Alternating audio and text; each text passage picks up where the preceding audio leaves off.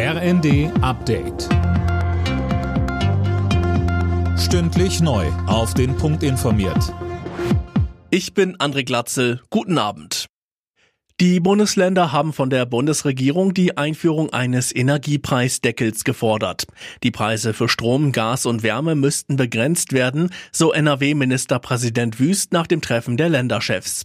Darüber wollen die Ministerpräsidenten nächste Woche mit Kanzler Scholz sprechen.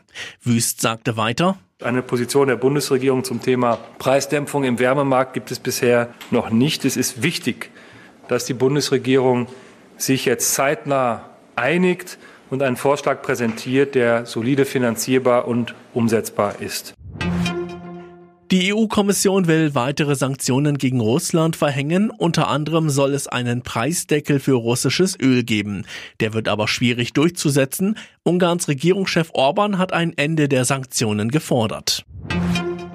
Russland hat Mutmaßungen zurückgewiesen, es sei für die Lecks in den Ostsee-Pipelines Nord Stream 1 und 2 verantwortlich. Kreml-Sprecher Peskov sagte, derartige Behauptungen seien dumm. Auch Markus Keim von der Stiftung Wissenschaft und Politik zeigte sich bei Phoenix zurückhaltend. Das strategische Ziel Russlands ist nach wie vor die energiepolitische Abhängigkeit Europas. Und die Stimmen sind ja bereits lauter geworden, die da sagen, Nord Stream 1 soll wieder geöffnet werden, Nord Stream 2 soll in Betrieb genommen werden.